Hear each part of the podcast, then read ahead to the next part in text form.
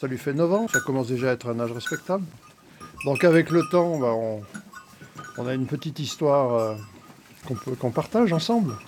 Comme, euh, elle, a, franchi plusieurs saisons euh, chez, moi.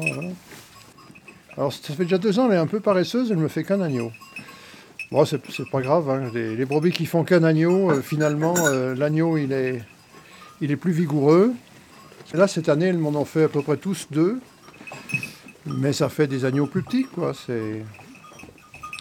Et quand elles en font qu'un à la fois, bah, c'est... eh ben, ça fait un agneau de moins, mais ça fait un agneau qui est beaucoup plus gros. Voilà, la, vieille, elle commence à être un peu ce qu'on appelle encellée, le dos un peu creux. Et on lui voit, les os du bassin un peu plus. Hein, ça, ça c'est l'âge. hein. Voilà, qui commence à peser sur la, sur la carcasse.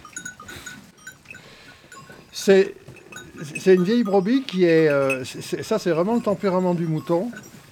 C'est à des moments, euh, ils viennent sans crainte euh, vers moi et on a l'impression que la relation est, bien établie, quoi. Et puis après, il y a des moments de, comme des moments de panique ou des moments où elle a vraiment pas. Elle est, elle plus sauvage et